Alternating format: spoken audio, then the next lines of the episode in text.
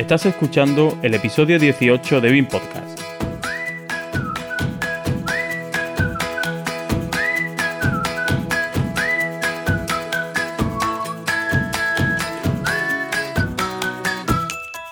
Hoy hablaremos de BIM orientado a obra.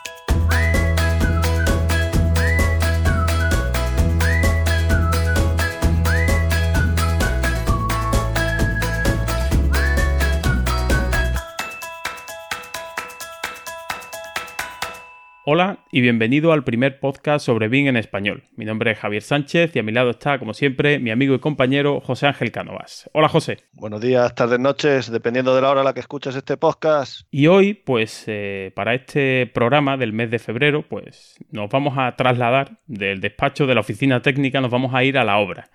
Vamos eh, a hacer un programa de BIM dedicado o orientado a la obra, que la verdad es que después ya de 18 programas, pues eh, empezaba a hacer falta un poco de, práctica eh, en, el campo. Y bueno, era un tema que no habíamos tocado y eh, pues nos gustaba buscar un invitado que tuviese algo que, contarnos en este tema, ¿no, José? Así es. Pues lo primero agradecerle al invitado que, que los Reyes Magos, el Día de los Reyes, nos regalaron un mail con que este invitado se autoofrecía y nos pareció genial tanto el tema como la iniciativa. Tuvimos ahí una votación de si lo hacíamos o no y ganó por un aplastante 2 a 0 el aceptarlo. Y también aviso, esto lo digo antes de saber la duración, pero entre lo que le gusta hablar al invitado, las ganas que tiene y las que tenemos nosotros de tratar este tema, comprar la bolsa grande de pipas que seguro que la gastáis. Y además, personalmente, mm, quiero dedicarle este episodio a Enrique Alario, que me invitó a un café. La próxima vez me va a invitar algo más. Que estaba deseando, está deseando escucharlo y me preguntó cuándo íbamos a hacer algo así. Que seguro que habrá algún aparejador que también lo está esperando. De momento, Enrique, va para ti. Pues efectivamente, lo dicho, hoy tenemos aquí un arquitecto técnico, aparejador, bueno, como queráis, cada uno que le guste más un nombre u otro. Y bueno, lo que queremos es que nos cuente eh, cómo lleva él el BIM aplicado a, la obra. Advierto, aquí mi compañero también es de Sevilla como yo y también se llama Javier, así que aquí puede haber un lío entre Javier uno, Javier otro, los acentos pueden ser parecidos, así que esperamos que, que no os líe demasiado. Y nada, pues Javier, Tocayo, bienvenido a BIM Podcast. Bienvenido. Gracias, hola, ¿qué tal? Bueno, pues aquí, prestos a tu llamada, que te dijiste que tenías ganas de participar, así que bueno, un mes y pico después, tampoco hemos tardado tanto en invitarte, pues aquí estamos. Y lo primero, como siempre solemos hacer en todos los programas, es pues dejar que el invitado se, presente y que nos cuente un poco a qué se dedica, cuál es su, su trayectoria profesional. Así que tienes tus minutos de gloria a partir de ahora. Estupendo. Pues mira, soy Javier León, soy arquitecto técnico, terminé la carrera en el 2004 y bueno, en aquellos tiempos, gracias a Dios, que había un poco más trabajo que ahora, pues pude empezar a trabajar casi sin acabar la carrera. Entonces, mi primer, mi primer trabajo fue en una promotora, ¿vale? En esa promotora tenía también un estudio y, nos hacíamos nosotros mismos las obras, lo hacía todo. Entonces yo ya, en digamos, estando en un estudio, ya me fui dando cuenta de la problemática de, los proyectos, que, tú llevas dos semanas con un plano que no está actualizado, que te ha llegado el plano actualizado pero estaba en otra carpeta, tú ya has hecho parte de la obra y, ya no tiene nada que ver, un montón de errores en, obra. Entonces, en el, en el bagaje profesional que estuve teniendo, que luego estuve en una constructora y más otra vez en una promotora, fui un poco viendo cómo eh, esas, digamos, esas contradicciones documentales que me fueron un poco atormentando, digamos, durante mi vida profesional. Y bueno, así ya en el 2008 di el paso autónomo y hasta hoy, ejerciendo tanto en una constructora, haciendo obras, como, como haciendo gestiones de project manager y haciendo también dirección de obra, dirección de ejecución material. O sea, que, te has hartado de, mancharte las botas de barro, ¿no? Eh, en la obra, que es lo, interesante, ¿no? Me he pegado todo el tiempo en el fango, que es donde peor se pasa, es donde más prisa hay y donde más presión hay. Totalmente, donde más frío hace en invierno y más calor en verano. Y también ha sufrido la parte de proyecto, por lo tanto tenemos las dos partes. Eso es. Bueno, y pues entonces, después de esta presentación, te vemos que eres una, un profesional de a pie de obra. Eh, ¿Cuál fue un poco el detonante o cuál fue el camino que te llevó a, encontrarte con, las herramientas BIM, con la metodología BIM, con la forma de trabajar en, en, BIM? Pues como os contaba, después de ver todas estas series de todas estas series de digamos incongruencias documentales y lo que es digamos el lío de obra y un poco la desorganización, eh, digamos que yo, conforme fui adquiriendo madurez profesional, pues me iba dando cuenta de, digamos, las consecuencias que tenía todo eso, todas esas contradicciones y todos esos errores, o, imprecisiones, podríamos llamarlo. Entonces yo un poco, mi inquietud se fue aproximando hacia conseguir la, digamos, el rigor técnico y la manera de poder ordenar todo eso. Entonces, en este camino que yo iba llevando, me encontré con el que ahora es mi socio, Carlos Piñeiro, y él me presentó Archicad allá por el 2014. Él me enseñó un pequeño dibujo eh, en 3D hecho, muy pequeñito, y me habló un poco del BIM. Ninguno de los dos sabíamos lo que era el BIM. Simplemente, bueno, era algo que, que iba a ser obligatorio y que estaba ahí, ¿sabes? Entonces, sin, digamos que nosotros nos introdujimos en el 3D, o sea que lo que conseguimos resolver fue la geometría del proyecto. Todavía no llegamos al control documental, pero ya mi primer paso, digamos, mi, primer pinito con el BIM, sin yo saberlo, fue en el 2014, con Archicad. Y de ahí pasamos a... ¿Dónde? Pues de ahí, eh, digamos que ya lo que una vez que yo ya tenía un poco resuelta la geometría, quería resolver también la incertidumbre de los costes, el que no se olvide nada la medición, eso da muchos problemas en obra, da, eh, no sé, yo siempre digo que, que, nuestro gremio es el único que acepta meterte en un proyecto tan grande con esa incertidumbre. Yo digo siempre que nadie se compra un coche y cuando tú preguntas el precio, pues te dicen, bueno, pues yo creo que va a ser este precio, yo creo que te va a llegar en esta fecha, yo creo, entonces, siendo una inversión tan importante y con una incertidumbre tan grande, yo pensé que la clave de cara a un inversor era poder asegurarle a ese inversor que se le iba a poder, digamos, dar un precio lo más exacto posible. Entonces mi inquietud se orientó hacia, hacia las mediciones con programas BIM, que ahí es donde me di cuenta, o, nadie supo enseñarme a lo mejor, que, con Archicad no llegaba al tope que yo quería, ¿sabes? Porque no podía filtrar, no podía saber las mediciones que faltaba por hacer, eh, no, no, era capaz de poder ver qué partidas me faltaban por medir y cuáles no, entonces al final no me aclaraba. Entonces conocí Revit y el módulo de Revit con Arquímedes de Cipe, que la verdad que es una maravilla, no me gusta hacer promoción ni nada, pero hay que reconocer a cada uno lo que tiene, sus virtudes, y la verdad es que es una herramienta bastante fuerte para poder, para poder vincular las mediciones de Revit, que resolvemos la geometría del proyecto, con, con Arquímedes, que resolvemos todos los materiales y todas las partidas de la obra. Entonces, bueno, yo creo que por, empezar, ya que has abierto el melón ¿no? del, modelo, yo creo que todo el mundo más o menos tiene en la cabeza eh, cómo empezar a construir pues, un modelo orientado a, la documentación de proyectos. ¿no? Podríamos decir que eh, tú empiezas en fase de anteproyecto, fase de básico, ¿no? Pues empiezas a definir elementos y llega un momento que esos elementos empiezan a explotar en un montón de capas, empiezan a tener más definición, llegan al proyecto de ejecución y ¿Cómo es o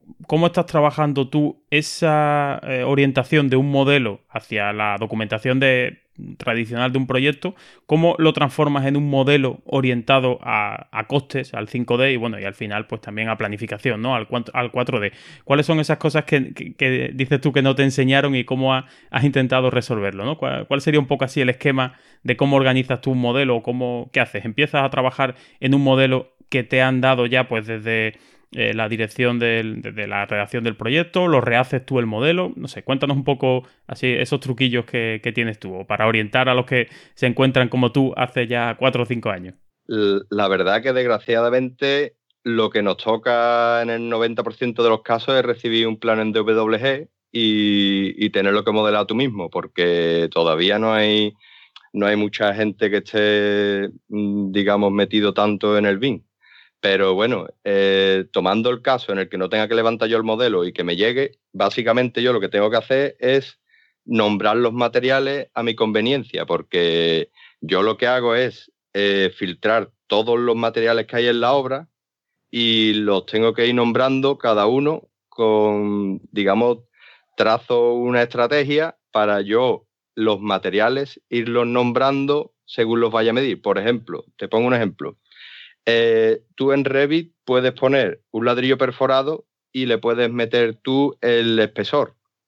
Pero yo, yo tengo que nombrar el que tenga espesor 10, lo tengo que nombrar ladrillo perforado 10 y el que tenga espesor 20, duplico el material y lo llamo ladrillo perforado 20 porque yo luego cuando vaya a filtrar en una tabla todos esos materiales, yo tengo que saber que uno es un muro y que el otro es una citara.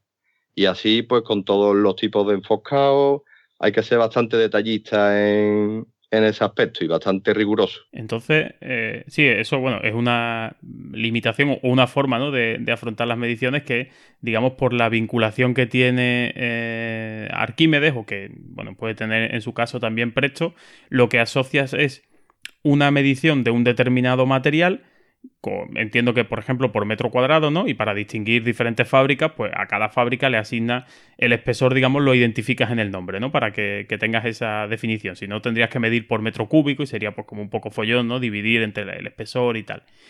Y bueno, esa sería una estrategia directa, ¿no? Pero a mí siempre me ha, surgido la duda, y no, yo no me he dedicado a hacer mediciones pormenorizadas en, en BIM, pero a mí me da la impresión, yo identifico como dos estrategias principales, ¿no? Una estrategia sería modelar exactamente lo que se va a medir, es decir, por ejemplo, si nos vamos a un caso más sencillo, un rodapié de una, de una habitación.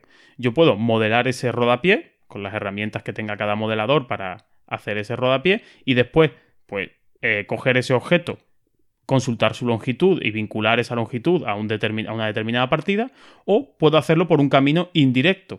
Es decir, por ejemplo, cojo el perímetro de mis habitaciones, de mis recintos, de mis locales, y esa longitud, ese perímetro, lo asocio a una partida, ¿no? ¿Cuál es un poco. ¿Tú utilizas un método mixto o, eres, eh, o buscas siempre el modelar al máximo posible para vincular esos objetos a las mediciones. No sé si me explico un poco las dos estrategias ¿no? que, identifico yo en el modelado. Te explico perfectamente. Eh, esas dos estrategias son válidas. Lo que pasa es que realmente si lo que tú quieres, digamos, es utilizar un método, podríamos decir, de barrido para no dejar nada atrás, siempre tienes que utilizar el mismo sistema. Si yo utilizo, yo utilizo los materiales, yo puedo después ir a Revit filtrar todos los materiales que hay en la obra y ver qué material tiene vinculado una partida o cuál no. Entonces, si a mí se me ha olvidado, yo en esa tabla estoy chequeando que no me deje ninguna partida atrás. Sin embargo, si yo voy trazando, digamos, una estrategia mixta, yo nunca voy a saber si tengo medida la totalidad de la obra. Entonces, aunque es verdad que no se puede modelar el 100%, pero de cara a las mediciones y de cara a la ejecución de obra, se agradece la máximo, el máximo modelado, aunque sobrecargue el modelo, porque hasta el más mínimo detalle que se crea que no tiene importancia, hasta una alfeiza o hasta un rodapié puede dar un problema en la obra. Y claro, el problema es que de la constructora yo podría resolver todos los problemas, pero realmente tú no puedes decidir por el proyectista ni por la dirección. Entonces, cuanto más cosas estén resueltas del proyecto o yo previamente puedo hacer como un replanteo y consultarlo previamente, digamos una construcción virtual, más solventado se quedará en obra, porque hasta el más mínimo detalle que nos creemos que no importa, en la obra no cabe un milímetro, un milímetro por un milímetro puede caber o no, aunque parezca que no. Sí, sí, no, no, eh, está claro y, yo creo que hay, hay que orientar un poco cada vez más eh, a tecnificar un poco más la construcción, ¿no? Y que la, que la construcción empiece a, trabajar un poco como la industria, ¿no? Que, empecemos a tener elementos que, oye, antes se decía, por 5 centímetros pasa, no, vamos a intentar que sea por 5 milímetros, ¿no? En vez de por 5 centímetros. Y entonces, pues bueno, y poco a poco, si ya tenemos herramientas que nos permiten eh, prever todos esos problemas, todas esas necesidades de espacio, de holguras, etcétera, pues vamos a intentar llevarlo a obra, ¿no? No quedarnos solo en esa maqueta virtual que si no tiene después ese respaldo en la obra, pues nos hemos quedado un poco a medias, ¿no? Sí, depende de con quién es también, porque yo coincido con algún albañil que decía que un metro cuadrado no es error en un albañil. A ver, eso imagino que también habéis encontrado alguno. Todos los días. te quería decir, Javier, León, por ponernos un poco borde con, con los todopoderosos arquitectos que realizan los proyectos, el mío es mejor que nadie y tal. ¿Cuántas veces hemos escuchado eso? ¿Cómo es de distinto el modelo que te llega del proyecto? Porque normalmente está claro que el proyectista lo, modela para obtener una planimetría y unas mediciones, entre comillemos, aproximadas al modelo constructivo. Al final, obviamente, no se modela todo. ¿Cómo te es de distinto lo que te llega a lo que tú construyes? Totalmente, no se parece nada. Eh, bueno, eh, no podemos ser crueles con ello y, y, normalmente se puede parecer, pero yo sí tengo que decir, sin ánimo de ser polémico, que que cuando se dice esto no es necesario modelarlo porque es que el modelo, eso para mí, sin querer ofender y sin querer, el nuevo ya lo resolverá en la obra. O sea, ah, yo cuando, cuando se llega y dicen, no, esto no es necesario modelarlo porque es insignificante, eso para mí es el ya lo resolverá en la obra, que, que todos queremos huir de eso, porque se debe de intentar dar algo resuelto lo máximo posible, aunque no se puede resolver al 100%, evidentemente. Pero se agradece en muchos casos que se, haya intentado llegar hasta el último detalle, porque yo, por ejemplo, tengo ahora mismo, eh, bueno, este, este proyecto no es BIM, ¿no? Eh, lo, he, lo, he, tenido que levantar yo, pero tengo un cerramiento de cristal en, en un ascensor y claro, mm, te dan una sección constructiva y te dan un plano de planta, pero es que tú ahora al herrero le tienes que dar un despiece de perfilería, de vidrio, de encuentro, de remates, de los bordes, todo eso se agradecería que estuviera resuelto porque, vamos, en unos tamaños relativos de obra, ¿no? Esto no lo podemos hacer en una obra de un aeropuerto, pero en este tipo de obra que manejamos el 70 al 80% de los técnicos, se agradecería que todo eso viniera resuelto porque rueda muchísimo más el ritmo de la obra.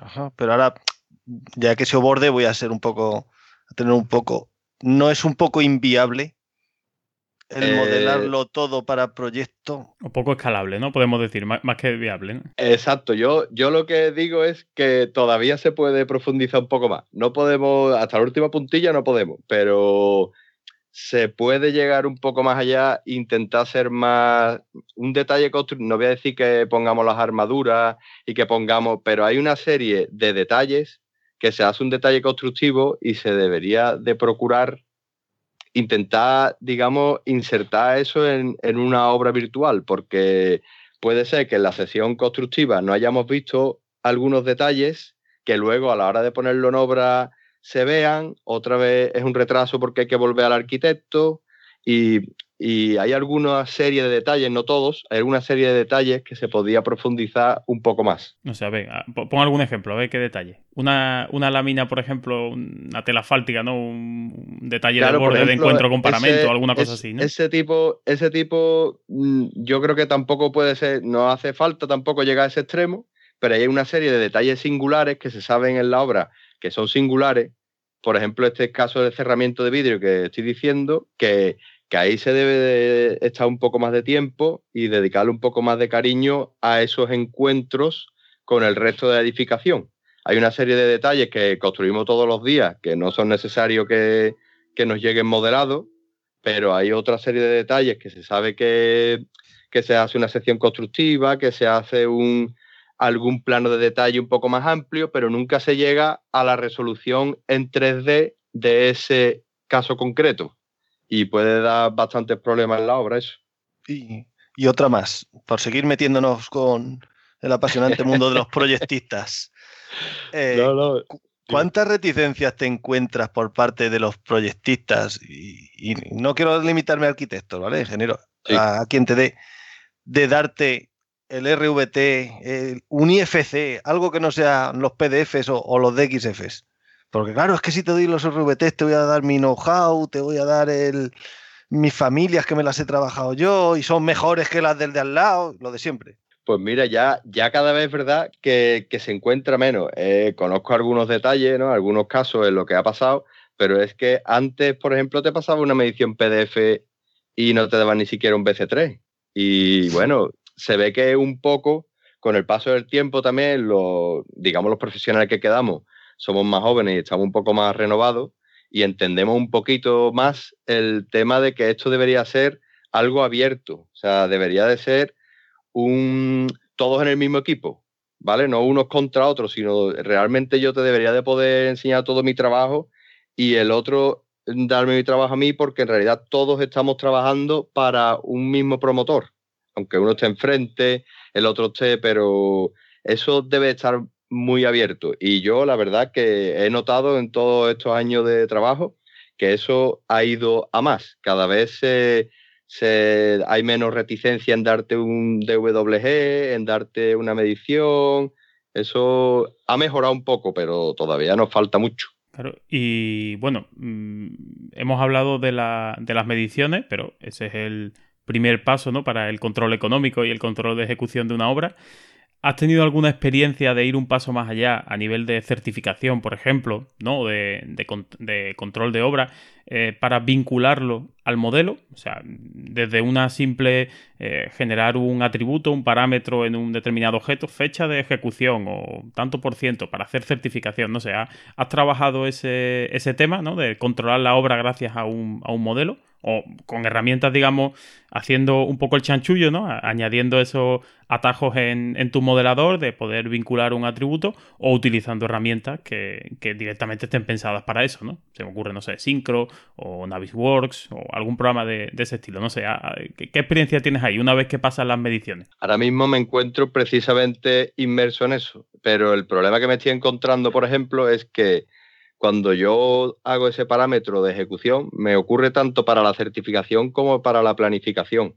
Cuando yo meto un parámetro para decir si está ejecutado o no, me lo pasa a todas las capas que tiene el muro. Entonces, o tendría que modelarlo capa a capa, o me lo toma todo como una entidad. O sea, el material, digamos, no está al mismo nivel de entidad que está el muro. Entonces, si yo, por ejemplo, marcara que he ejecutado un enfocado, directamente me dice que he ejecutado el enfoscado, el ladrillo, la cámara de aire, el todo.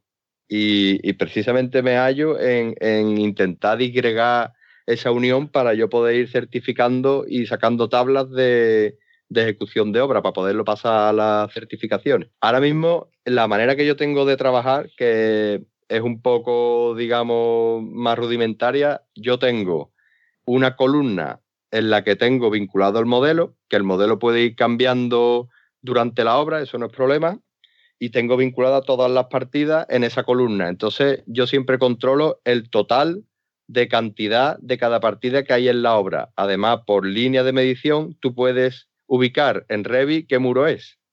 Entonces, luego en la siguiente columna, yo en la certificación pues voy añadiendo esa, pero claro, tengo que ir digamos, separando si es un alicatado, si es un. O sea, que es un poco mixto ese sistema, no está perfeccionado como yo quisiera. Estoy en ello ahora mismo. Pues mira, te voy a dar una pista. Puedes coger, romper un muro en piezas y el, eh, el, parámetro de fecha de ejecución o de ejecutado o no, como quiera, si es un, un check o es una. Eh, un campo de texto, lo que tienes que hacer en lugar de vincularlo al muro es vincularlo a las piezas y después haces una tabla de planificación de piezas y entonces pues te aparecerían todos los elementos que son multicapa, ¿no? Los suelos, las cubiertas, los, muros, pues te saldrían rotos en piezas. Eso sería una, una forma de... Es un poco más follón, ¿no? Porque al final trabajar con piezas siempre es un poco más engorroso, pero es la solución para, para hacerlo, sobre todo, es lo que he trabajado yo cuando me interesa de un modelo que yo quiero eh, planificar con él, por ejemplo, en Syncro, yo lo que siempre eh, le comento a la gente es, una vez que lo exportas, sea en IFC, sea en el formato que sea, rompe cada una de las capas en un elemento independiente, que es con, en el caso de Revit concreto es con piezas, en otros programas se hace de otra forma, y ya esos elementos son los que voy vinculando a las líneas de medición o a las eh, actividades del Gantt o a lo que sea, ¿no? Creo que por ahí a lo mejor puede, puedes investigar el tema y quizás te sea más, más sencillo poder controlar esa, esa certificación. Sí, sí, él, digamos, la última, aunque, me, aunque quiera negarlo, es la, es la conclusión en la que estaba, pero me gustaría pensar que, que, no tengo que, digamos, romper el modelo para poder hacer eso, pero sí, se ve que ahora mismo es la única solución a todo el que he consultado me ha dicho lo mismo, que, haga pieza y que, que lo haga por pieza. Sí, es que otro, otro, otros programas, por ejemplo, y ya por, porque no todo en Revit es tan bonito, en Alplan, por ejemplo, eh, tú puedes asignar un atributo, que serían los parámetros de Revit, puedes asignarlo a un eh, subelemento del muro, a una de las capas del muro. Entonces, pues lo tendrías tan sencillo como generar ese parámetro eh, fecha de ejecución o ejecutado y en lugar de asignárselo al muro completo se lo asignaría a las diferentes capas del muro. Sería, no tendrías por qué romperlo en piezas. O sea que ahí en esa partida los alemanes parece que lo tienen un poquito más, más avanzado, ¿no? Parece que es un poco más constructivo el cómo se generan las entidades. Al plan 1 revisero ahora mismo, en medición. Eh, eso siempre se ha dicho, ¿eh? que para nivel de mediciones y para la ejecución de obra, ¿no es verdad, José? Que suele ser el plan un poquito más, preciso o, está mejor pensado ¿no? para la construcción. Sí, sí. De hecho, eh, la, como se decía, el caballo lema que tenía Allplan cuando se empezó con esto era que se construía conforme se, perdón, se modelaba conforme se construía. Y, es bastante aproximado. Luego Revit, yo lo conocí después, bueno, Revit también es más nuevo. Sí, pero no. Sobre todo en el tema de locales, que es donde yo más profundicé, pues, las mediciones de acabados, suelos, yesos, techos, que es más coñazo medirlo a, escalímetro. Perdón, he dicho escalímetro, ¿no? bueno, ¿qué cuesta más medirlo a escalímetro? ¿Todavía se utilizan los escalímetros o qué? Yo, primera noticia, ¿eh? Bueno, aunque sea así o en PDF, cuesta más medirlo. El plan es muchísimo más efectivo en esas mediciones, en esas, ¿eh? Que no quiero yo defenderlo a muerte. ¿Me lo confirmas? Tú que también, por lo menos en eso de locales, de acabados. No, no, Rodapiés, completamente, completamente de acuerdo. Y te iba a decir, Javier, otra cosa. Eh, un tema también muy relacionado con, arquitectura técnica y con obra. El tema de la seguridad y salud. Eh, ¿Has tenido algún experimento para vincularlo a, a los modelos? O, o sea, ¿cómo se te ha ocurrido alguna forma de vincular esa gestión de costes y de seguridad de salud asociado eh, a, la obra o no? ¿O todavía ese paso no, lo has dado? Ese paso todavía no, todavía no. He escuchado gente que lo hace, no, he escuchado a Miguel Morea. Efectivamente. La verdad que creo que es una persona bastante conocedora de este tema. Creo que es de las personas más interesantes para hablar sobre esto. Y bueno, él sí lo hace, pero yo no, no me ha apuntado a ningún curso suyo todavía. Pues te, lo recomiendo, que son muy buenos. Sí, sí, sí. Tampoco nos paguen, pero bueno, BIM Learning funciona muy bien a ese nivel, tiene mucha, mucha experiencia en obra y en, formación, en proyectos. O sea, son una gente muy, muy buena, desde luego. Segundo podcast que recomienda BIM Learning. Un saludo, Iván de BIM Level. Em, pasamos un poco a, a la constructora. La necesidad de que la constructora deba tener un modelo analítico, constructivo, IFC, RVT, ¿hasta qué punto? ¿A partir de qué volumen? Recomendables totalmente, pero ¿hasta qué punto es necesario? Desde, vamos, desde nivel viviendo unifamiliar, desde, desde yo es que realmente tal como se plantea la forma de trabajar, bueno, en prácticamente todo sitio, ¿no? Pero eh, se, digamos que se piensa que el constructor está enfrentado a la dirección porque el constructor quiere engañar al promotor y, y, claro, y yo no te enseño lo mío, tú no me enseñas lo tuyo, pero yo es que veo fundamental, o sea, fundamental que el constructor esté en el proceso proyectual desde muy pronto, porque tiene que, digamos, eh, estimar costes, tiene que conocer el proyecto, tiene que ir puliendo muchas cosas de puesta en obra. ¿Sabes? Yo creo que realmente en un mundo ideal, digamos, que debería de estar cada vez más cerca, la constructora debería de estar contratado casi al mismo tiempo que, el proyectista. Debería de haber constructora de confianza, aunque esto sea muy ideal ¿no? y muy cándido decirlo, ¿no? Pero hay que intentar involucrar a la constructora en el proceso de proyecto lo antes posible, que creo que tiene mucho que aportar en puesta en obra y en, muchos temas. Pero yo ahí veo, a ver cómo decirlo, el proyectista, el, promotor es el que pone las perras, el cliente, ¿vale? Él pone dinero y ahí se acaba su parte. dice lo que quiere, sácame tantas viviendas o menos y más caras, ya lo veremos. El proyectista proyecta y el aparejador dirige la obra y el constructor construye. Pero las obras salen a licitación, no sabemos qué constructora se va a adjudicar esa obra o si van a ser varias con sus contratas y demás. ¿Cómo implicamos algo que no sabemos? ¿Qué, va a estar? ¿Me entiendes? Sí, sí, sí, pero el problema es que mm, eh, lo tratamos, muchas veces tratamos las cosas sin saber lo que valen. Entonces, al final, tú eh, puede hacer un diseño buenísimo que si el promotor no lo puede pagar, también es un mal diseño. Entonces, ocurre muchas veces que desde, desde lo que se estima por coste o por base o lo que sea, luego eso no se le estima un coste correcto y hay muchas variaciones y muchas, no sé cómo explicarte, hay mucha incertidumbre en ese coste final y muchas veces hacemos un proyecto eh, muy válido, pero al final lo que cuesta hacer ese proyecto no lo puede asumir el promotor y no se puede terminar. Entonces, cuanto antes hay una persona mm, verificando, bueno, no tiene, no, tiene por qué ser una constructora, pues un técnico especialista en coste vinculado al proyecto, pero es que hay que proyectar y saber lo que cuesta ese proyecto casi en tiempo real, para poder hacer un proyecto viable, porque ocurre muchas veces que el arquitecto se harta de trabajar y luego hace un proyecto entero y luego una persona lo valora y ahora no le vale y otra vez tiene que cambiar cosas y otra vez vamos a ver cuánto cuesta esto y entonces eso debería de estar más, más vinculado y más al unísono, digamos. Ya, porque otra cosa es el tema de los, de las perdón, de los presupuestos, no mediciones. En, yo en los círculos en los que he movido, el presupuesto era para pagar la menor licencia posible. Pasa que eso ya, eso ya ha cambiado mucho. Con el tema de los baremos ya, eh, los costes de licencia, eh, normalmente los ayuntamientos, igual que los colegios profesionales, tienen sus baremos propios para calcular esos costes y ya creo que cada vez menos eh, importa menos el, el, presupuesto de ejecución material que refleje el proyecto, ¿no? Se asemejan más a precios reales, porque yo sé que los yesos me los va a dar este a tanto el metro y el de al lado me lo va a dar a cuánto. Yo pienso eso, que, se debería vincular lo antes posible. A lo mejor quizá no tan pronto, pero sí haber una relación más fluida y de que los dos deberían de estar en el mismo equipo, digamos, dirección y construcción.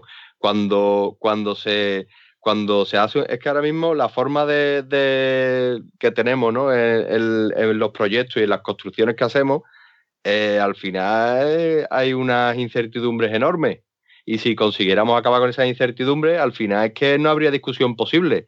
Sería un hecho objetivo. Ahora mismo la construcción es subjetiva y está llena de discusiones. Se puede discutir por todo, por un metro de más, un metro de menos, esto hay que medirlo así, esto hay que... Pero si nosotros somos capaces de hacer un proyecto que sea tan objetivo y tan real, digamos, y, con, y tan cierto de certidumbre, cierto de certidumbre, al final ahí no cabe discusión posible, ahí no queda otro camino que el constructor y el arquitecto, digamos, vayan en la misma dirección, que su cliente de ambos es el promotor. No, no cabe otra. Sí, sí, pero en, este, como yo te he dicho, hay obras de, que de cierto volumen que van a salir a licitación y solo contamos con las mediciones. Cada uno dará su precio. Sí, sí, sí, sí, pero es, lo que digo que, que habría que dar ese coste más exacto. Es que es que podemos pensar que una obra, no sé, vale un millón de euros y al final mm, o se queda desierta o luego, por ejemplo, ocurre muchas veces, ¿no? En los organismos públicos.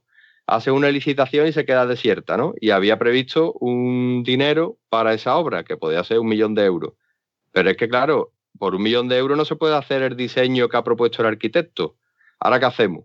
Eh, ahora cambiamos las cuentas. Eso tú a lo mejor en un organismo público puede ser, pero un promotor privado tiene un presupuesto limitado. No podemos eh, con el trabajo que hay detrás de un proyecto tan grande de que ahora no hay que cambiarlo, que no, tiene, que no hay dinero, va a hacer esto. Ahora creo que, el, creo que el, el dinero, lo que es el coste, debería estar presente mucho antes en el proyecto de lo que lo está, aunque sea en forma de constructor o sea en forma de un especialista en coste, pero muy especialista, que se pueda de estar a la vez que se está trabajando, se está sabiendo el coste que tiene ese diseño, porque si no, es que es tan importante el diseño como el precio, porque un, como dije antes, un buen diseño, si no lo puede pagar el promotor, no es un buen diseño para ese promotor. Sí, al final este, lo que estamos buscando, lo que siempre se dice con el BIM, ¿no? Estos gráficos de que, bueno, estamos adelantando la toma de decisiones, estamos previendo los, los posibles problemas en ejecución de obra, nos los estamos llevando a la fase de proyecto. También esa previsión, esa anticipación de decisiones tiene mucho que ver con que todos los especialistas que acaban eh, trabajando o implicados en un proyecto que puede empezar con un arquitecto haciendo un anteproyecto, pero cuanto antes introduzcamos a los especialistas, el especialista en costes y mediciones, el especialista en eficiencia energética, el especialista en estructura, cuanto antes empiecen a conocer ese proyecto y a estudiarlo, pues antes van a eh, prever posibles problemas, ¿no? Después nos llega el estructurista, oye, es que estas luces de 10 metros que has puesto aquí no tienen sentido. la persona de eh, análisis energético pues me dice, oye, aquí tienes una cantidad de puentes térmicos que no hay por dónde cogerlo en tu diseño porque tienes que cambiar el tipo de fachada, el tipo de encuentro, etcétera. Y eh, en las mediciones, pues evidentemente, si tú tienes la capacidad con las herramientas de generar mediciones, aunque al principio en fase de anteproyecto sean más aproximadas, sean incluso ratios por, por metro cuadrado, ¿no? Por decir, oye, puedo empezar a adelantar tipologías de cerramientos, tipologías de espacio y puedo empezar a asociarlo a unos costes tipo que yo ya tengo verificado por otras obras que se cumplen. Pues cuanto antes entren esos especialistas, pues al final el proyecto quedará mejor, ¿no? Estamos quitando incertidumbre de costes, ¿no? Creo que puede ser una, una solución.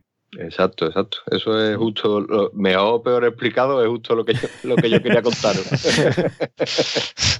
¿Y hasta qué punto necesitaría el promotor, el tío las perras? Pues BIM, porque el, que el proyecto se realice con Rotring o con distintos equipos multidisciplinares, no da igual, pero el promotor. Que cuando yo lo veo súper importante, incluso ya de cara al mantenimiento y de cara a toda la vida útil de, ese edificio. Yo veo fundamental que haya una persona, mm, no vamos a hablar de una vivienda, no de una persona, pero vamos a hablar de, un, de una empresa con patrimonio esa empresa realmente debería tener todas sus instalaciones pues, levantadas en BIM, con sus instalaciones ubicadas, su mantenimiento y, todo. no que es que la construcción es, increíble el poco avance que ha tenido que yo voy a hacer una reforma y lo primero que tengo que hacer es abrir tres agujeros, a ver qué hay aquí detrás, voy a hacer una cata, a ver qué cimentación se le ocurrió poner,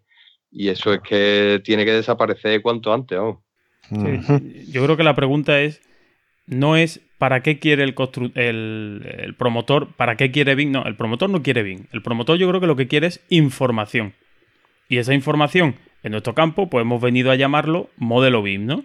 Pero al promotor le da igual que eso esté modelado con la herramienta que sea. Él lo que quiere es, cuanto antes, poder tener unos baremos, un, una, un alcance de su proyecto eh, en números y decir, oye, esto, este proyecto va a cumplir mis objetivos y más allá de la fase de obra, que evidentemente espera que la construcción sea razonable, que se haga en tiempo, que se haga en coste acordado, pues que una vez que termine tenga una información de lo que realmente se ha ejecutado, ¿no? Llámese libro del edificio, llámese modelo as-built o llámese eh, modelo orientado al facility management o como quieras llamarlo, ¿no? Creo yo que, que a lo mejor al, eh, al promotor no solo tienes que vender como la palabra BIM de moda, sino como la palabra información, ¿no? Quizás sea, la, sea un poco más correcto, no lo sé. ¿eh? Hablo un poco opiniones que me surgen ahora que me vienen aquí a la cabeza. Pues eso es lo que yo he dicho. que siempre me contradices. No, la verdad es que sí, vamos, yo realmente eh, estoy aplicando BIM en mis obras y yo al promotor no le explico que estoy aplicando BIM. Yo es una metodología mía propia para yo darle un buen producto al cliente, pero yo al cliente no le estoy diciendo si yo estoy aplicando BIM, mm, si eso yo a él no, no se lo suelo explicar porque el nivel de promotor que a lo mejor yo tengo, bueno, tengo algunos promotores más grandes, ¿no? Pero si tú haces una vivienda unifamiliar, a ese hombre le da igual tu método, o sea, él desconoce totalmente el método que tú vas a utilizar. Entonces yo empleo el BIM, digamos, para mi mejor rendimiento y dar un mejor servicio al cliente, y, pero yo al cliente le doy un precio por mis honorarios sin explicarle si yo voy a hacer BIM o no voy a hacer BIM. O sea, le da igual, como si le entregas en papiro el proyecto a él, mientras tú lo ejecutes bien, no tiene ningún problema. Dice, problema tuyo, ¿cómo lo habrás resuelto? Claro, a él se le da un buen resultado pero él no sabe cómo lo has hecho tú. Eso él, le importa poco. él le importa que tú haces una buena obra, das un buen resultado y, le das un buen producto y él no entra en, cuáles son tus herramientas. Y una cosa, te, dice, hemos hablado de, no sé, vamos, lo, hemos comentado un poco antes, pero ¿qué cara te ponen los proyectistas cuando te dicen, oye, yo te doy aquí mi, mi archivo de AutoCAD, oye, venga, hazme mediciones y vamos a hacer eh, presupuesto y tal, y tú le sueltas un modelo, ¿qué, te dicen cuando ven su edificio levantado y dices, ¿no, ¿no les entra envidia, no les entra curiosidad por, por meterse en ese tema o pasan? Dicen, mira, yo no me merece la pena. De, hay de todo, hay de todo. Hay alguno que le parece muy bien, pero yo creo que el que todavía no es capaz de valorar. Mira, a mí me ha pasado un caso que es bastante gracioso, que es el promotor enseñándome un render hecho por mí. Y me ha dicho, mira, mira cómo va a quedar el patio. Y yo, ah, pero yo encima eh, vuelvo a lo que te dije, yo, yo, soy, yo utilizo mi método y yo a lo mejor ese render se lo he mandado al estudio de arquitectura porque yo tenía una serie de dudas y las quería resolver con él y decirle, oye, ¿esto es lo que tú quieres ejecutar? Y me ha dicho, sí. Y ahora, por las circunstancias que sea, eso ha llegado al promotor y a mí me lo enseña el promotor como diciendo, mira, sí tiene que dar esto. Y yo, ah, venga, vale. Y yo ni siquiera le he dicho que es mío. No, yo he dicho, bueno, pues, venga, pues así lo hacemos. al fin y al cabo, el promotor lo quiere información, sabe cómo le va a quedar. A él le da igual eso como, lo hayas hecho. Eh, está claro, está claro. Entonces me encuentro de todo. Me encuentro gente que se convence, que ve el potencial que tiene esto y, se va convirtiendo poco a poco, pero hay gente que no le presta la más mínima atención. Y claro, en realidad, eh, para esto no es como hemos hablado nosotros antes, darle un botón y que salga. Esto tiene muchísimas horas de fallo de, ensayo de prueba y error. Eh, a lo mejor tú podías haber hecho un trabajo al principio de cinco horas y le has dedicado 30 y es muchísimo trabajo detrás que mucha gente eso no lo quiere hacer. La gente no tiene esa inquietud por mejorar su, profesionalidad, digamos, y se conforma con lo que tienen y, y, bueno, ellos le ha ido bien así y no tienen esa inquietud por intentar mejorar un poco la forma de trabajar. Muy bien, pues a ver, otra cosita. Hemos hablado de obra nueva, cositas que tenemos por aquí apuntado para charlar, que yo creo que nos está quedando una charla interesante, ¿no? Así, tocando un poquito los temas y, sobre todo hablando claro, ¿no? Que creo que es lo que, lo que buscábamos eh, para, hablar contigo. Eh, hemos hablado de obra nueva y de, bueno, pues haces un modelo estupendo basado sobre proyectos, que, bueno, tendré más menos restricciones, pero tengo más o menos libertad a la hora de diseñar. Eh, ¿qué tal el BIM aplicado a cuando tengo que, merece la pena hacer un levantamiento de estado actual, ese levantamiento mm, lo circunscribes a lo mínimo posible para que te dé un, entorno en el que ya modelar lo que es el proyecto de verdad, la, intervención. No sé, ¿qué experiencia tienes en, en, ese tema? Yo ya digo que hasta la reforma de un baño haría con BIM. Yo es que lo veo fundamental. Además, ocurre que muchas veces cuando cuando tú te apoyas en una serie de herramientas eh, tan potentes, cuando no las tienes, digamos que, que cojeas un poco, ¿no? Tú te acostumbras a hacer un replanteo, por ejemplo, en BIM, y en vez cómo va el conducto de aire y cómo le cabe el otro tubo y que eso entre en el falso techo, que en el momento que tú eso lo tienes que hacer un poco sobre la marcha, como se ha hecho toda la vida, no te suele salir bien, por lo menos en mi caso. No sé, entonces yo siempre, siempre, siempre trato, sea una reforma sea obra nueva, y creo que hay reforma incluso más, de porque mm, hay muchos más problemas de lo preexistente. Yo siempre trato de hacerlo en BIM y de poder replantear que quepan todas las instalaciones y que las máquinas de aire quepan donde se quiere que quepan y, por ejemplo, eh, hemos puesto un recuperador de calor que eso es enorme y, claro, eso te llega, pesa 120 kilos, mide un metro y medio por... ¿Dónde metes eso? Eso, eso hay que preverlo, eso no, no se puede dejar al azar. Son cosas que, que luego no caben, que luego hay que rectificar cosas, que entonces yo es que, es que si es fundamental en obra nueva, en una reforma lo veo casi más importante todavía. Claro, y de y, bueno, y gestión de y si te mm, ¿cómo, ¿cómo, gestionáis las modificaciones en obra, por ejemplo? Algo que no sé, si no has tenido un modelo, solo te lo han dado para mediciones, ¿no? Y ahora pues resulta que estáis ejecutando la obra y te llega ese recuperador de, calor y, y, no te cabe. Eh, ¿cómo, ¿Tú cómo actúas de cara o a las mediciones, algún cambio que haya? ¿Vuelves a modelar otra vez? Ese apunte, o sea, ¿actualizas tu modelo? ¿No lo actualizas? ¿Cómo gestionas ese, esas incidencias de, obra? Yo, yo siempre que puedo las actualizo. Lo que pasa que, que ocurre que, que, claro, siempre no te da tiempo a poderlo actualizar, pero yo trato, aunque no vaya en tiempo real, yo trato de, de esos acoples volverlos a modelar porque eso me va a modificar todas las demás mediciones para yo tener un control siempre de cara a, por ejemplo, a los proveedores, ¿no? A las proformas de proveedores y demás. Siempre que puedo, intento llevar eso lo máximo que puedo al día, porque modifica un montón de, condicionantes luego. Y en las mediciones se refleja, mover un pequeño tabique te puede tocar cinco o seis partidas. Y también quería preguntarte, la planificación de la obra con tanto planificar de dónde vamos a poner la zona de acopios, circulaciones, aseos y las temporizaciones, todo sale, bueno, eso que es más geométrico, ¿no? Pero las temporizaciones salen de Arquímedes, le metes tiempos, el gran generador de precios de Arquímedes está presente en tu vida. Sí, sí, sí, el generador es fundamental. Pero yo, yo el tema de planificación todavía no he conseguido implantarlo como quisiera en, en, mi, en mi bagaje, digamos. Ahora mismo. A ver, cuéntanos, cuéntanos primero qué es lo que quisieras y después a ver si Javier, al rescate, como siempre, te dice cómo hacerlo. Yo lo que pretendo en la planificación es lo mismo que me ocurre en la certificación. Y yo no quisiera tener que hacerlo con pieza, pero veo que que es el único camino que hay ahora mismo para poder hacerlo. Es que eso desconfigura todo el modelo, ¿sabes? Entonces, bueno, la única forma que hay ahora mismo de planificar eso es mm, hacerlo por pieza.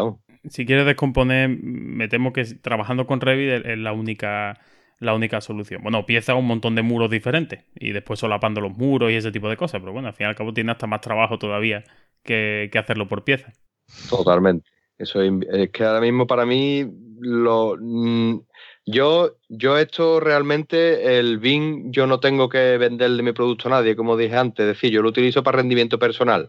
Y yo ahora mismo, en mi caso, ¿eh? habrá otra persona que le saque muchísimo rendimiento, pero yo ahora mismo a la planificación 4D no estoy consiguiendo sacarle el rendimiento que yo necesito y entonces ahora mismo no, no le estoy prestando tanta atención como le puedo estar prestando a la gestión de costes y al replanteo del modelado, digamos, que para mí son las dos patas fundamentales ahora mismo en mi trabajo diario. Pero por lo menos estás consiguiendo, bueno, dos cosas. ¿Qué es lo que te gustaría conseguir? ¿Y estás consiguiendo lo que decías antes de cuándo le vamos a entregar el coche? ¿Sabes ya o vas consiguiendo? Eh, pues mira, esta obra va a durar eh, ocho meses, nueve meses como mucho. Yo, yo ahora mismo estoy acertando en el precio del coche estupendamente. ¿eh? Te digo que tengo una, unas desviaciones mínimas en mis obras, unas desviaciones presupuestarias mínimas. Pero. Fíjate, porque me ha dicho un pajarraco que, que has conseguido una derivación 0 o 0,0. Sí, sí, sí. Ahora mismo hemos acabado una vivienda y, bueno, desviación cero y estamos acabando otra igual. O sea, Mm, faltaban mínimas partidas que luego en las holguras, digamos, de medición eso se han quedado, pero es que era mínimo. O sea, eh, al haber modelado tanto y haberle prestado tanta atención al modelado, eh, luego eso se refleja durante la obra de que no falta nada. No falta nada y, se desvían muy poco las obras, que es lo, que, lo que pretendemos. Pero, ¿qué podemos decir? ¿De en 150.000 euros de obra, 1.000 euros de error? No sé. Después sí que en 138.000 euros ha acabado hasta un poquito por debajo. Vamos ya. Ahí, tenemos, Javier León, para ustedes. El que quiere una vivienda. Aquí tiene un profesional que desvía cero, que le dice el precio de su casa. No sabe si se la construirá este año o dentro de dos, pero. ah, eso, eso, eso es. Eso el año que viene lo tendremos ya conseguido, las temporizaciones. Exacto, el otro, el otro está en proceso, el otro está en proceso. No, hombre, está, claro y sobre todo tener, tener experiencia sobre lo que aplicarlo es lo mejor. Y, de nuevo, mm, a tu promotor, pues le da igual cómo has conseguido tú esa desviación cero, si te has hartado de coger un ir tachando, pintando encima de un plano para las mediciones, o lo has hecho con un programa semiautomático, o lo que sea. Él lo que está contento es que ha obtenido pues lo que estaba buscando, ¿no? Un producto en un precio y bueno, esperemos que en un tiempo eh, acorde, ¿no? Que al, promotor le da igual que es VIN, que es VAN o lo que sea. Él lo que quiere es tener su obra terminada y yo creo que muchas veces con esto de, del VIN, y yo soy el primer culpable, ¿eh? no lo digo a título personal, eh, acabamos obsesionándonos mucho con, las herramientas, con tal y cual, y, nos olvidamos que al final mm, hay que entregar proyectos, hay que ejecutar obras y, eso es lo importante, no si lo he hecho más bonito en mi BIM, si mi vista está mejor configurada, mi filtro, mi tal y cual. No, al final tenemos que entregar productos, tenemos que entregar proyectos y, eso es lo que, lo que importa, ¿no? ¿Las certificaciones también las haces con BIM? Sí, sí, las certificaciones las hago, lo que pasa que es de la manera un poco rudimentaria que, que comenté. Yo, yo, digamos, yo llevo un control, digamos, de tres columnas, ¿no? tengo por un lado lo que me ha ofertado el constructor con sus mediciones, por otro lado tengo eh, las mediciones que me va dando el modelo, ¿vale? El modelo puede cambiar durante la obra, se puede mover un tabique, se puede, entonces, no tiene por qué estar conexo al presupuesto del contratista. Entonces, yo en una columna estoy viendo las mediciones que me da el modelo y las puedo localizar una a una en su muro porque la vinculación de Arquímedes, yo puedo pulsar la partida y me dicen qué muro está. Y luego en la tercera columna, que es con la que yo le certifico al constructor, yo voy comprobando cada muro y, lo, y le voy dando también una, una certificación legible para él, porque eso es una cosa que le tendría que pedir a Arquímedes un poco, que, que la, cuando tú, digamos, organizas la medición, que tú en el, tú puedes en el, en el programa de Arquímedes, tú puedes organizar la medición que te va a dar, tú la puedes clasificar por niveles, la puedes clasificar por, por habitación, te da, cuando lo haces por material, te da una línea que se entiende perfectamente, yo la entiendo perfectamente y la veo, pero da un código tan largo que, que, eso los constructores la mayoría de las veces no lo ven claro. Entonces yo un poco en la última, que es la certificación que hago con el constructor, le tengo que ir dando línea por línea, como se haría, digamos, antiguamente, solo que tú ya sabes que no te estás equivocando, le tienes que ir un poco traduciendo cada muro a que no tengas luego un problema con él, porque claro, ellos no se creen, ellos los de la máquina no se lo creen, ellos, ellos, te, ellos tienen que verlo por sus propios ojos. Pues yo creo que como Vicente Castel es, oyente de, nuestro programa, estará ya con, el cuaderno ahí anotando paella para los de BIM Podcast y después mejorar Arquímedes para ese tema. Eso es. Desde aquí se lo pedimos encarecidamente, que dé un poco organizar mejor cuando se mide por materiales. Luego, por muros, digamos, por entidades, eso está muy bien, muy bien, porque te permite eh, configurarlo de muchas maneras y es muy interesante, pero llega el modelo de los materiales y, no te deja configurar como yo quisiera, por lo menos. Y como mm. creo que sería más útil y más ágil. Sí, a lo mejor se puede, pero ¿no lo hemos descubierto? Mm, yo creo que no se puede, yo le da vuelta. ¿eh? Bueno, desde aquí hacemos un llamamiento a Vicente y al equipo de CIPE para que nos diga si se puede. ¿Te parece bien? Y que lo publiquen en su foro oficial. Entonces, haciendo un resumen de lo que lleva, está claro que hay un BIM para proyecto y hay un BIM para obra, que la gran pregunta del BIM es ¿para qué? Y entonces a raíz de eso modelas. Sí, sí, sí, eso es fundamental, saber el objetivo y trazar una estrategia, eh, pero fundamental, porque todos los modelos no pueden valer para todo. Vale, vale. Entonces, ese por ahí. Y ahora, estamos ejecutando la obra y luego tengo que ir yo a hacer los famosos ASBIL, que ahora Me niego a llamarlos ASBIL, lo siento. Los finales de obra de toda la vida. En los cambios que han habido. imaginemos una promoción de viviendas que cada propietario ha hecho lo que ha querido, pues ya que la inversión de su vida, pues ha juntado el dormitorio que había entre la cocina y el salón, le ha dado la mitad a la cocina, le ha dado la mitad al salón. No sé si en, lo, en tu círculo, donde yo me muevo, se estaba, llevamos un tiempo ya que los constructores exigen a las subcontratas eh, la entrega de los planos finales de obra. ¿De acuerdo? ¿Cómo ha quedado? Esa, esa unión, la desaparición de ese dormitorio hace que las bases de enchufe, los mecanismos eléctricos, o se supriman o se recoloquen, o haya más o haya menos, al igual que en los yesos, las pinturas, solados, cambien. ¿Me vas pillando? Sí, sí. Ahora voy yo, con tanto BIN que ha hecho el arquitecto y tanto BIN que ha hecho el aparejador, y a mí me piden los entregables en DXF. Por lo tanto, el BIN se va a la mierda. Perdón, he dicho se va.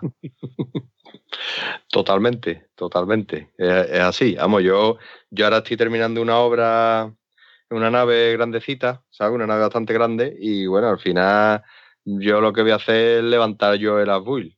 ¿Sabes? No voy a tener que trabajar un poco más de la cuenta. Bueno, ya cuento.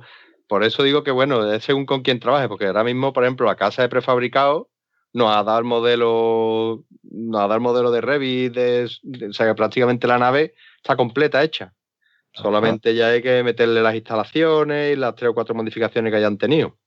Pero al final, cuando choca uno con las contratas y sobre todo con las subcontratas, es que hay un choque muy grande tecnológico y, cuesta mucho que yo lo veo muy inalcanzable que ellos te puedan dar lo que necesitamos nosotros para hacer una build.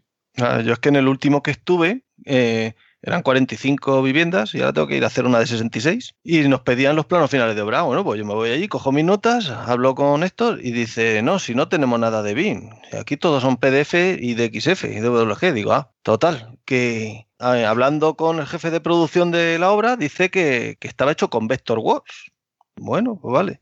Y entiendo que una constructora aún pueda tener un jefe de obra que pudiera saber de BIM y lo aplicara en su pero una subcontrata, como puede ser un fontanero, un, los electricistas, que tengan a alguien en nómina que sepa de BIN y lo adapte a eso, y lo que yo haga de BIN, por ejemplo, en la parte eléctrica, los cambios, los reformados, las modificaciones o finales de obra, se las haga llegar en IFC, en un Revit, en ¿cómo lo harías? ¿Me entiendes? Sí, sí, es complicado. Eso yo creo que ahí tiene que asumir una carga, digamos, la contrata principal. La contrata principal debe de asumir eso porque es muy difícil pedirle. Además, te puede ocurrir que el tío ponga el tubo por donde él quiera y ya está. ¿Y tú cómo vas a saber si él, si él ha puesto, ¿sabes? él no tiene ganas y te pone el tubo por donde no es y ya está. Yo creo que eso, aunque sea una carga de trabajo extra, debería de tratar de asumirla el contratista y verificar que esa se ha ejecutado según proyecto y llevando un poco al día eso y, dando un, un, IFC o bueno, el formato que se le pida. Pero yo creo que debe ser una, una responsabilidad del contratista. Porque en un mundo ideal, pues sí, yo, mira, por mi interés personal, pues mm, manejo Revit, manejo el plan, entiendo algo de IFCs y entiendo algo de, de BIM, porque tengo un podcast, tenemos.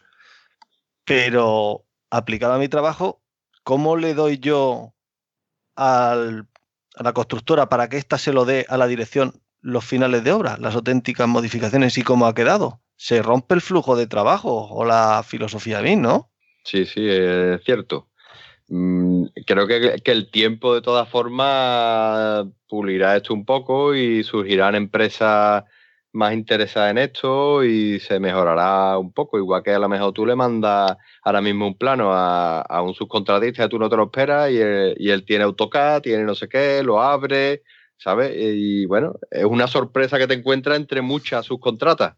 Pero yo me imagino, hombre, que con el tiempo algo mejorará, pero yo no le tengo mucha fe ¿eh? a, que, a que todas las subcontratas tengan un técnico que pueda hacer esto, que pase un IFC a la contrata. Yo lo veo muy complicado. Sí, yo creo que nos vamos a estancar, vamos a ver una temporada de estancamiento. Pues sí, pues para eso, mira cómo voy a introducir el tema ahora. Para ese tema lo que necesitamos es formarnos, ¿no? Es tener eh, eso, esa labor eh, docente, ¿no? Y que la gente pues vaya asimilando estas herramientas.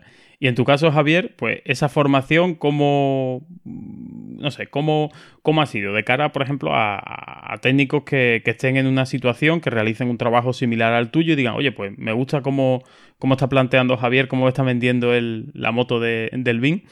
¿Cómo, ¿Cómo, te enfrentaste tú a la formación? ¿Has sido autodidacta? ¿Te eh, has buscado formación reglada, bueno, más o menos reglada, organizada, algún máster? No sé. Cuéntanos un poco esa, experiencia. Yo eh, ahora mismo estoy cursando un máster. ahora os hablaré un poco más amplio sobre él. Pero yo desde que conocí esta herramienta hasta llegar al máster, siempre ha sido autodidacta.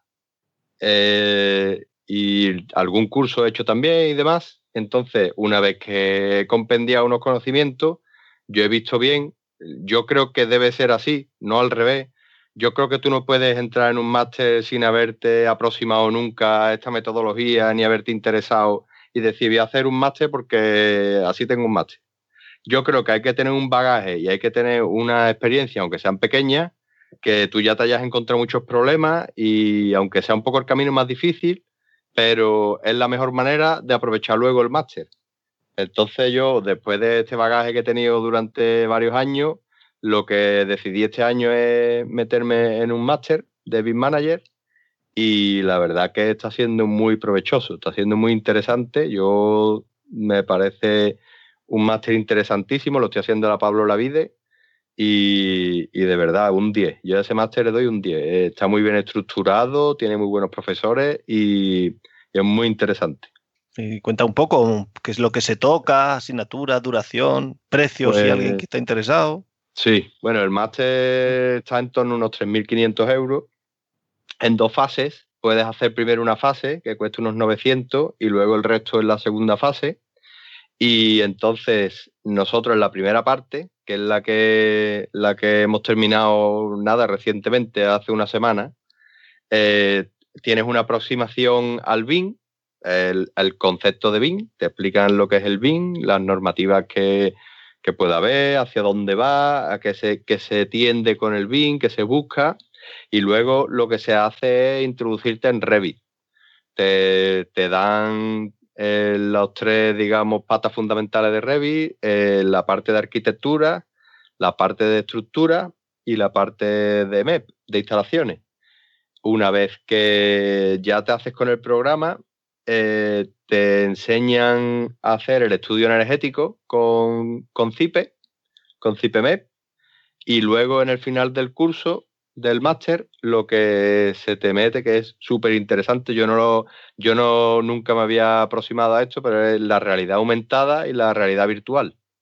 Y entonces el modelo que tú has levantado pues ya te, llevan unas gafas también para poco que las pruebes, pero bueno, al final te orientan a que tu modelo, tú puedas pasarle a tu cliente un modelo, ya prácticamente no solo el render, ¿no? sino un paso más allá a lo que es el render tiempo real y que el cliente pues, se pueda eh, sumergir en su futura casa y pueda apreciar todos los detalles y, la verdad es que es muy interesante. Ya en la segunda parte es el tema ya más fuerte del BIM, realmente el BIM verdadero, no digamos BIM profundo, que es la coordinación.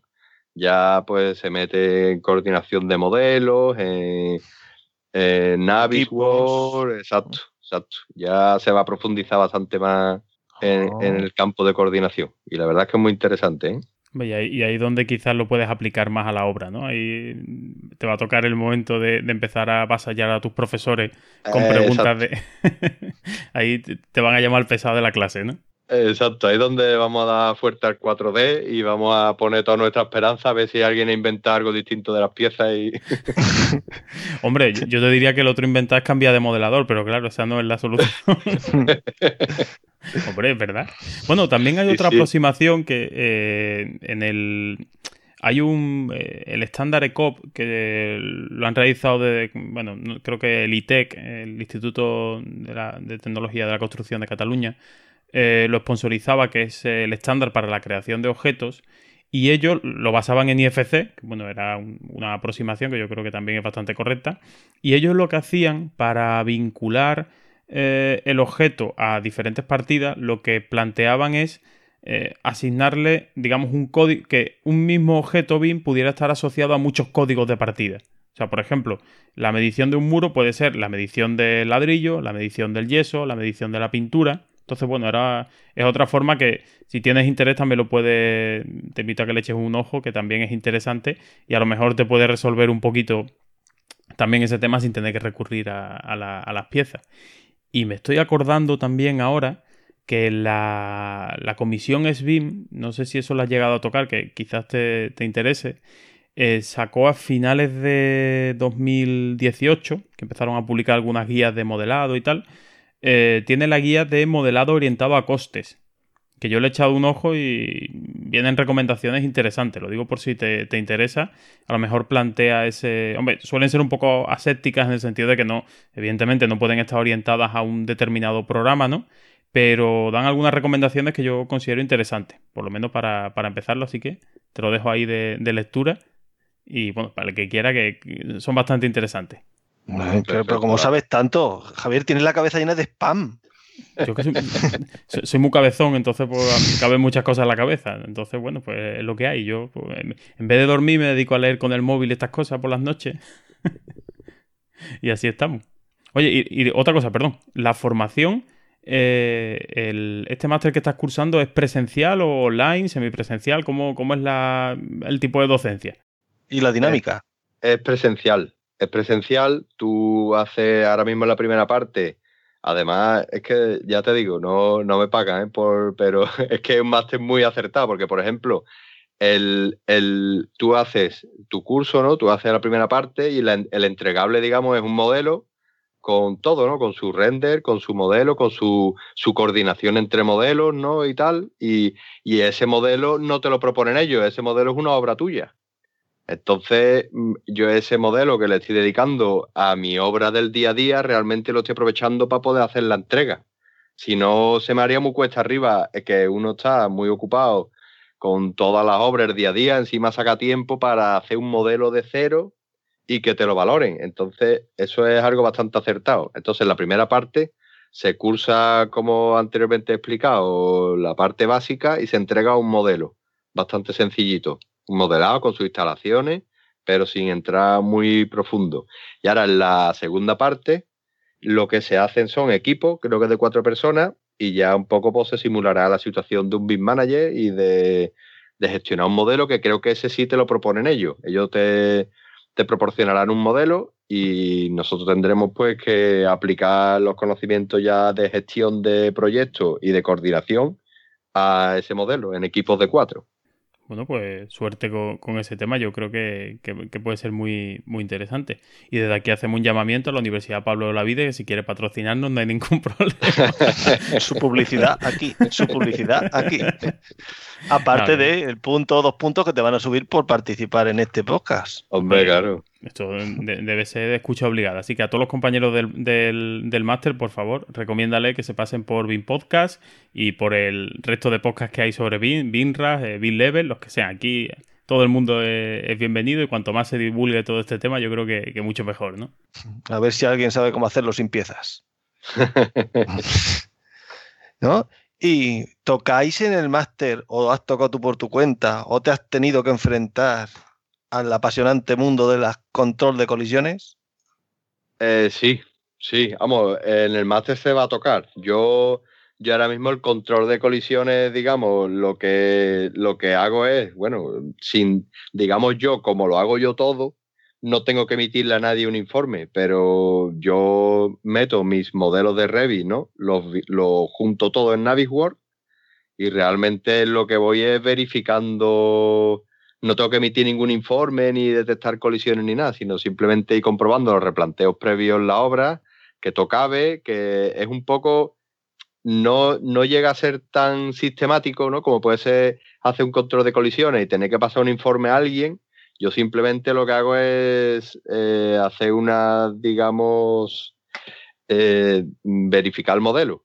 ¿Vale? Yo le hago como una especie de auditoría al modelo. Yo cojo unos modelos que he hecho yo mismo, porque ya digo que, lo normal es que me lo pasen en WG y yo, una vez que lo modelo todo, lo enfrento todo en Navisworld y lo voy verificando que no haya ningún choque, que ningún tubo esté encima de otro, que esa serie de cosas.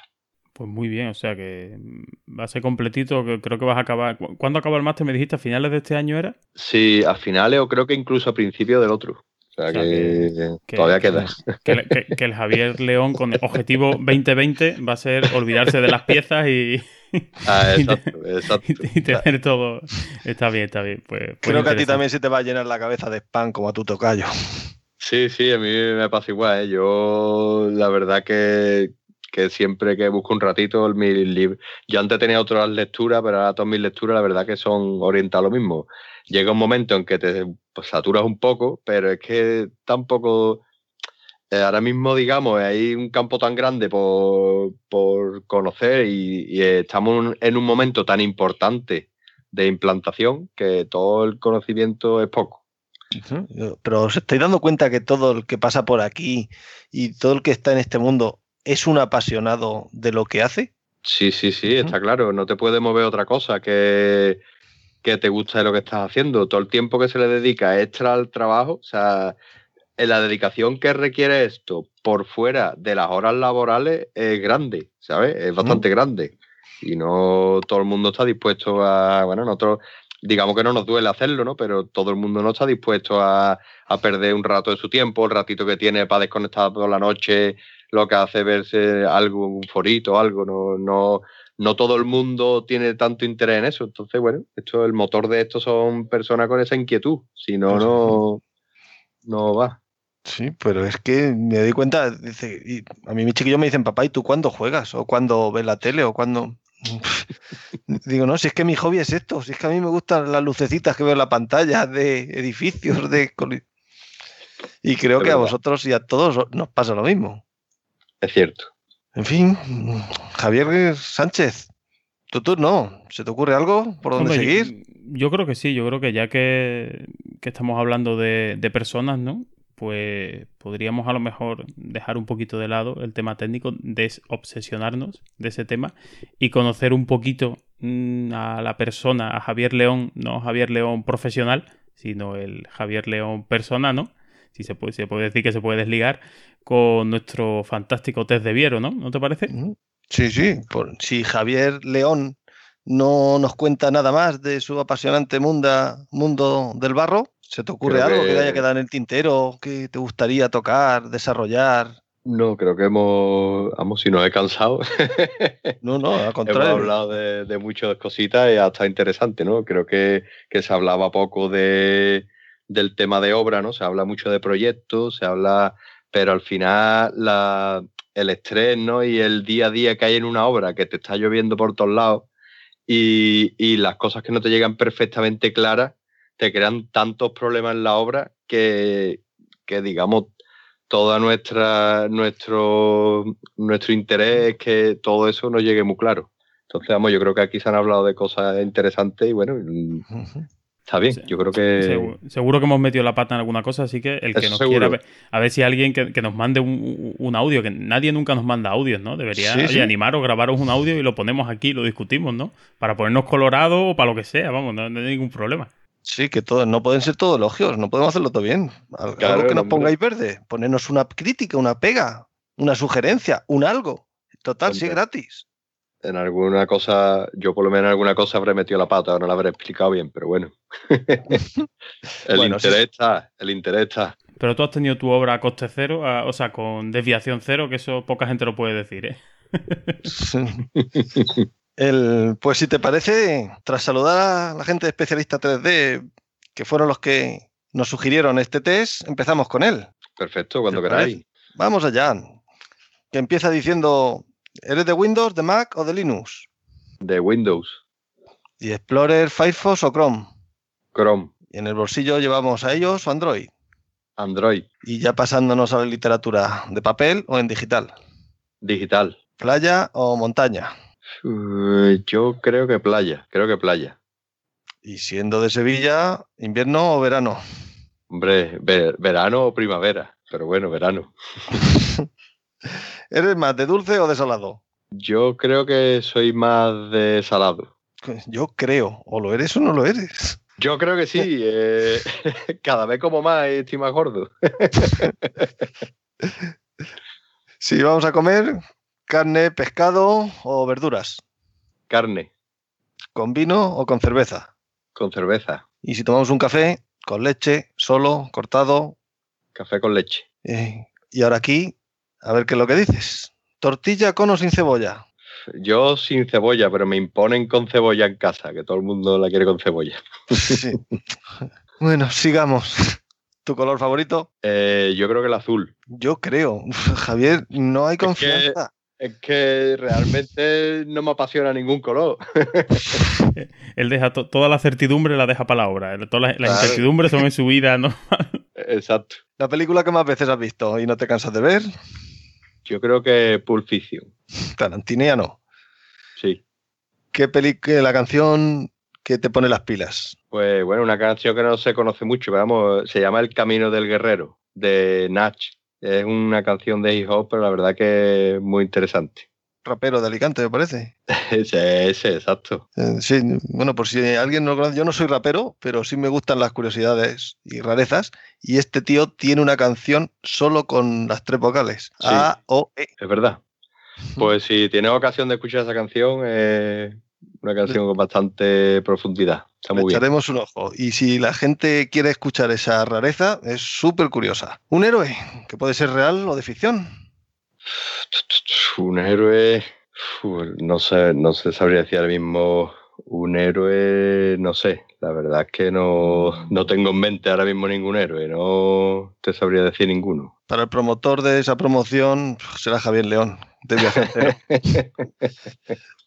Ese lugar que tanto te gusta. Pues realmente está en casa, tranquilamente, después de, ¿sabes? Un poquito de descanso con los, con los, con los míos, digamos, con mis niños y con mi mujer. Y bueno, yo creo que soy casero en ese aspecto. Ese lugar que tanto te gusta. No, Esa, es la que has dicho ahora. Ah, sí, perdón, la comida que, con la que te chupas los dedos. Es... La pizza, Mm. A ver, ¿con piña o sin piña? sin piña. Ajá. Es que esa es la segunda parte de la cebolla, de la tortilla. Hombre, perdona, no, no puedes comparar una tortilla con cebolla o sin cebolla a pizza con piña, que, que no, eso no es, no, no es pizza, o una pizza normal y corriente. O sea, tú, eh, está- la comparación no es acertada. Vamos a ahí empezar otro melón ahora. Seguimos. ¿Tu, peor defecto? Uf, mi peor defecto es que muchas veces estoy un poco ensimismado, ¿sabes? Un poco dándole vuelta a la cabeza, no estoy donde estoy, ¿sabes? Y No llega a ser despistado, ¿no?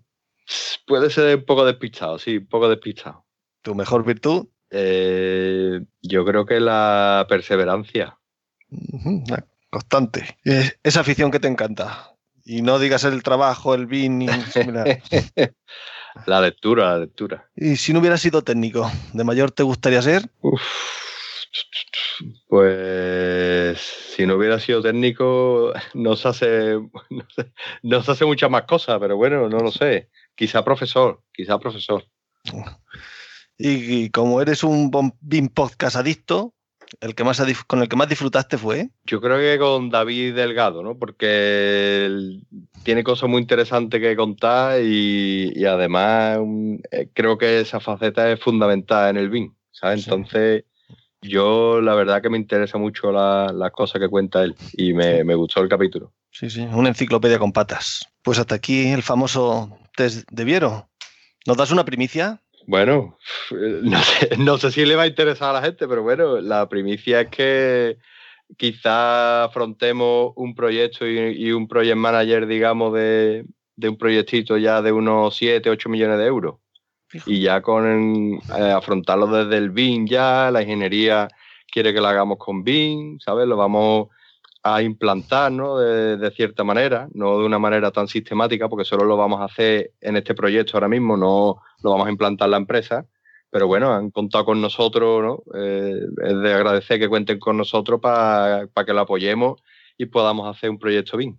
Y más después de participar en este podcast, pues oye, y con desviación cero que nos den el pico, ¿no, Javier? desviación cero de 7 millones no es lo mismo que una desviación cero de, de 100.000 euros.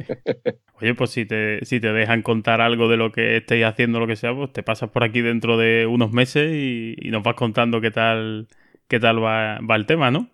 Aunque sea un episodio así más, más cortito. te vuelves a autoinvitar, ¿eh? Sin problema. Porque yo estoy pasando un rato muy, muy bueno. Y Javier, imagino que también. por supuesto, con invitados así da gusto. Estupendo. Pues bueno, ya que eso, la primicia está bastante bien, por lo menos, oye, a nivel personal, tampoco tiene que ser una, una primicia que le, que le interese al universo, aunque en cierta manera sí con esto del BIM consigues que una obra se ejecute mejor, pues bueno, puede repercutir en todos, ¿no? Así que bueno, podemos decir que, que, afecta a todo el mundo. Cuando veamos el rascacielos de un kilómetro que están haciendo en Sevilla, dirá, ahí está uno que yo escucho en un podcast.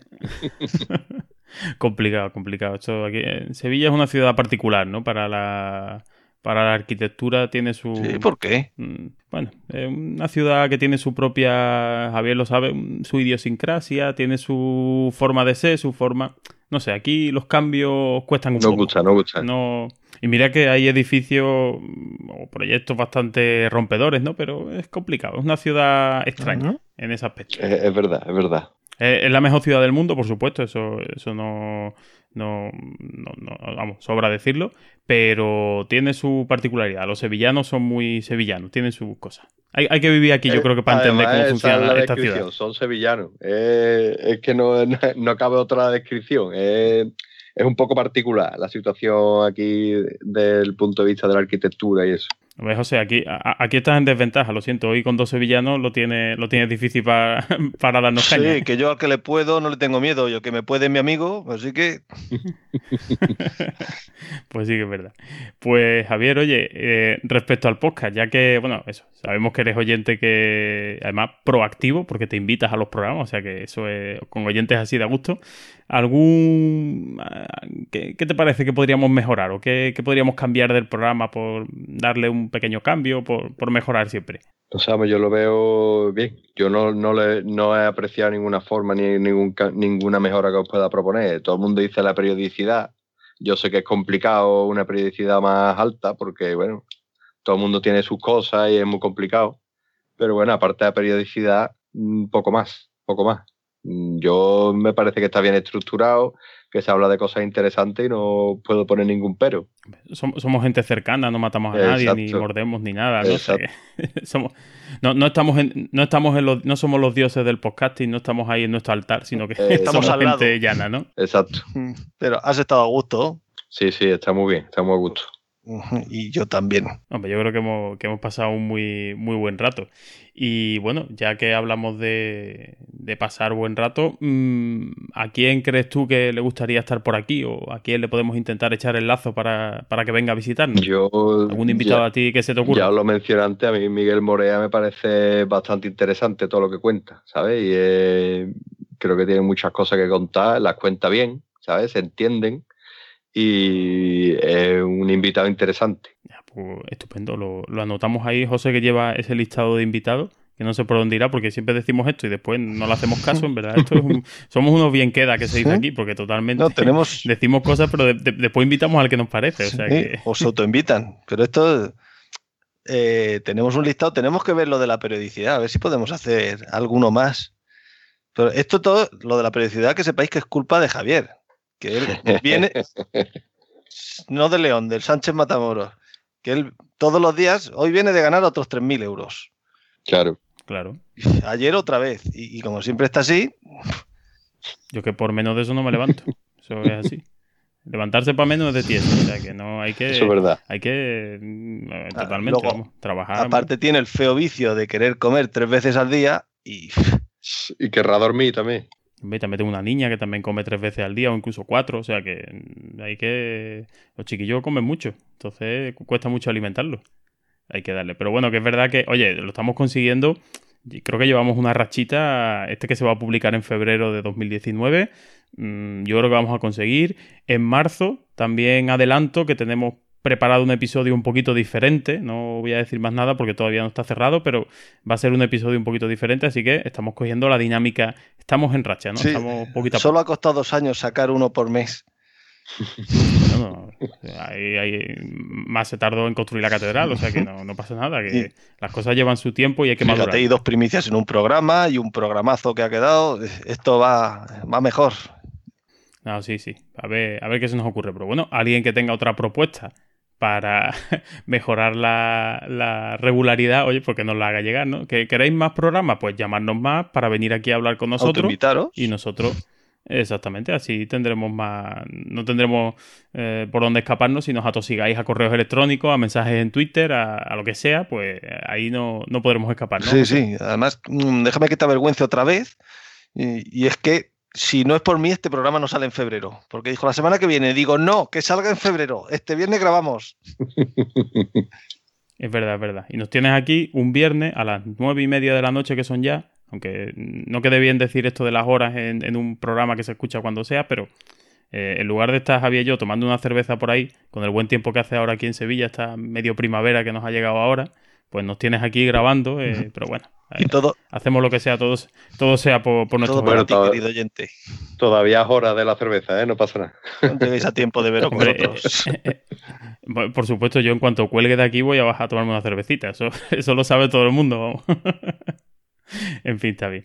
Oye, pues nada, Javier, que de nuevo, pues eh, muchas gracias por, haberte animado a venir, por hacer este programa así más distendido, ¿no? Yo creo que ha sido un programa más fresquito, ¿no? algunos siempre nos han quedado un poquito más encorsetados, digamos. Este yo creo que ha quedado un poquito más, más suelto, quizás un poquito más desordenado, pero bueno, te has sentido cómodo y a gusto con nosotros. Sí, sí, mucho, mucho.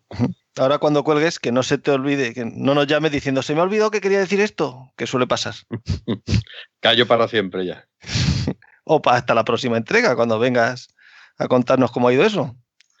Perfecto. Pues muy bien, pues José, ¿alguna cosita más que quieras tú comentar antes de cerrar el programa? estaba dándole una vuelta si lo preguntaba o no, y es porque, a raíz de un proyecto en el que he colaborado esta semana, ¿por qué las tiendas de 24 horas tienen cerradura? Porque no son 365 ah, días. si yo sabía que tenía que haber un porqué. Pues muchas gracias. Ya me voy más tranquilo. si son 24-7, no, deberían tener cerradura. Es más, ni persiana ni nada. O sea que ahí, ahí está la cosa. Bueno, habrá que investigarlo.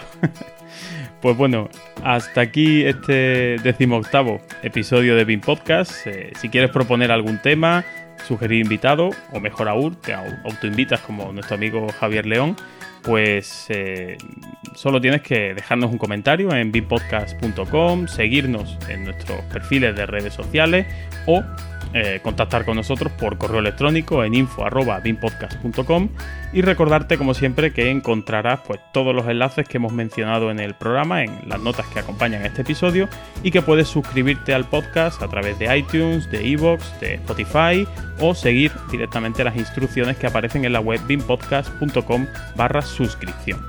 Un saludo y hasta el próximo episodio.